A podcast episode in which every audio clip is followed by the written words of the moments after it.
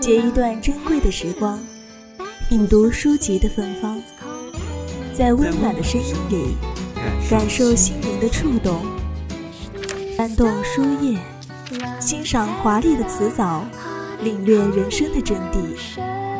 三味书屋，三味书屋，聆听有声的世界。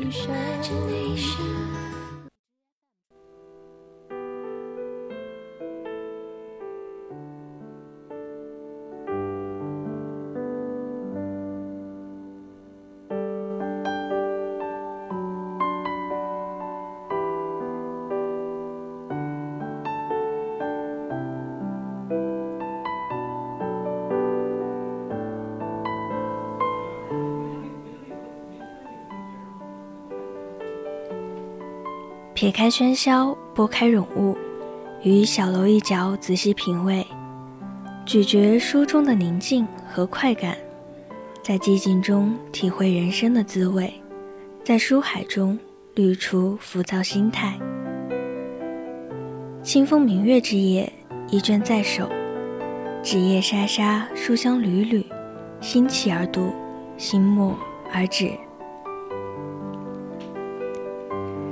您现在正在收听的是 FM 一零零 VOC 广播电台，每周四晚为您送上的侧耳倾听，我是主播满月。最后，我们来到三味书屋，欢迎听众朋友们在节目中与我们进行互动。大家如果有想对主播说的话或意见和建议，都可以通过 QQ、微信告诉我们，也可以通过 QQ 听友四群二七五幺三幺二九八。微信搜索 FM 一零零青春调频，我们会时刻关注你的消息。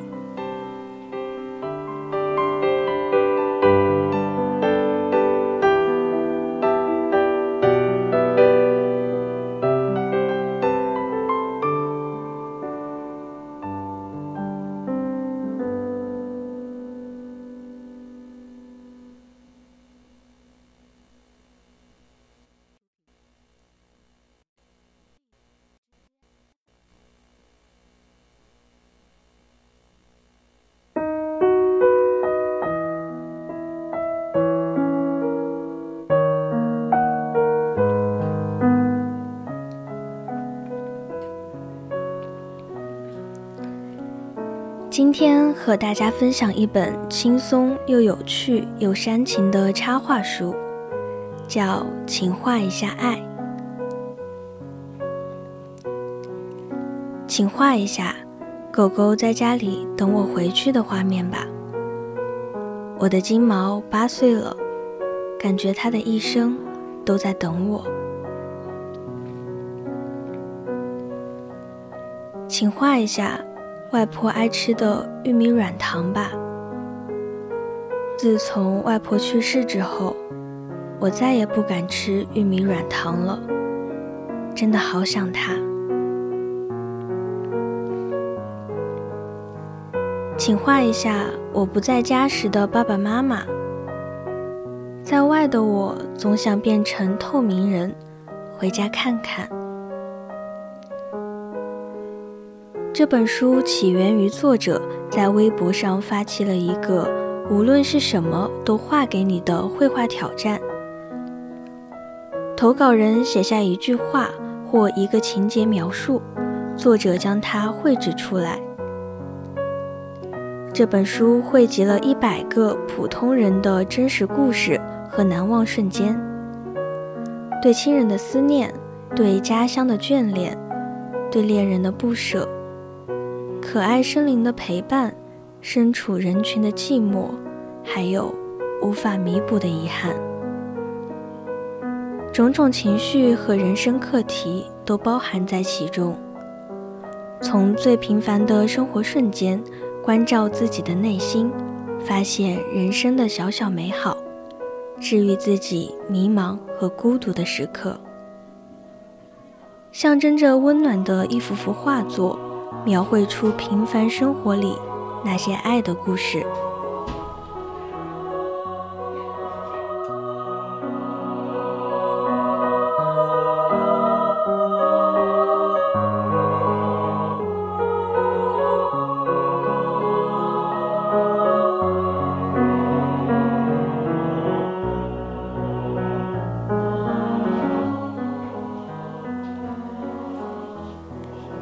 在我十八岁时，父亲因为车祸去世了。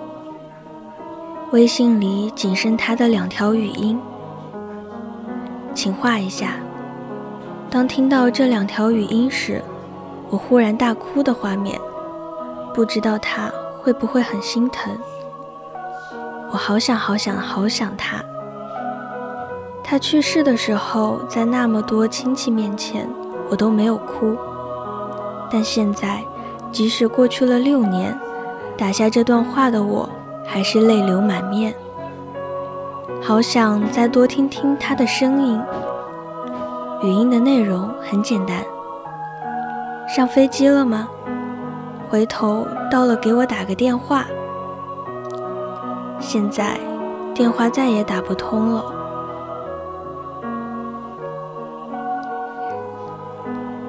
我的体育成绩一直很不好，体测跑八百米的时候，我最后一圈跑得越来越慢，气喘吁吁。领先我一百米的体育小将闺蜜看到我这样，毅然决然地回头跑到我的眼前，拉着我一起跑过了终点线。那天的夕阳特别好看。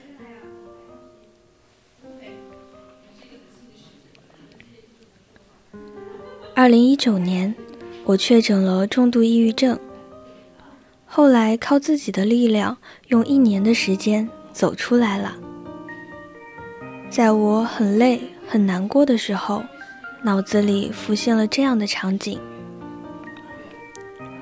我摸了摸自己的后脑勺，鼓励地说：“你已经很棒了。”请画一下和我相互暗恋的男孩子，每次拍合照都故意换到我的后面。这是当时我和他内心的小激动吧。虽然我们没有互相表明心意，但那天他发了烧的耳朵，已经替他表明了。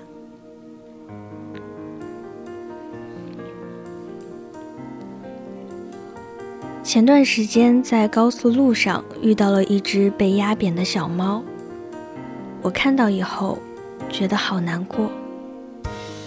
我使劲把它从地上抱起来后擦干净，买了鸡肉、火腿肠，和它一起埋在了一处有花有草的地方，还立了墓碑。所以，请画一下它吧，希望它知道有人在爱它。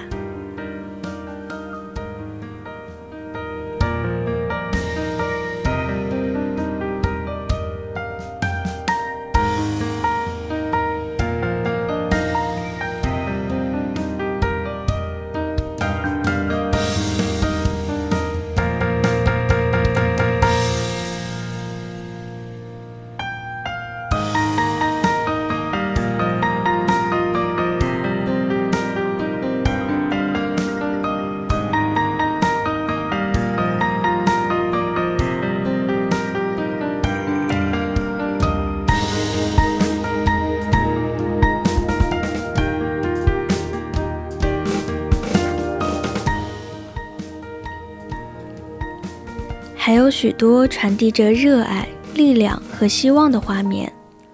书中的许多场景、亲情、友情、爱情和小动物之间的感情，和陌生人之间的感动，都是常常发生在我们身边，能引起我们每一个人共鸣的平凡而又神圣的瞬间。插画不只是用来解释文字。也不是装饰，而是讲述故事的另一种工具。画纸上是来自心底最柔软地方的一份情感切片，不是起伏剧烈的波动，而是让人回味许久的涟漪。我们终其一生，最终记住的，都是那些被爱过的瞬间。这是我们生而为人区别于其他物种的独特之处，所以余生也应该用尽力气去爱自己，爱别人，努力活出更好的自己。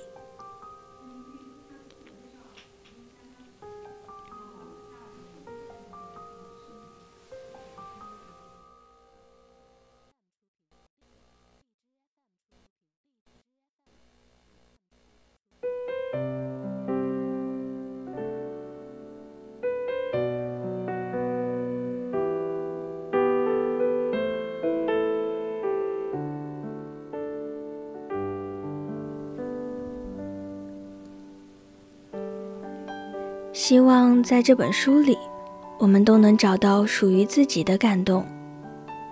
那今天的三味书屋到这里也就结束了，我是主播满月，我们下期同一时间再见。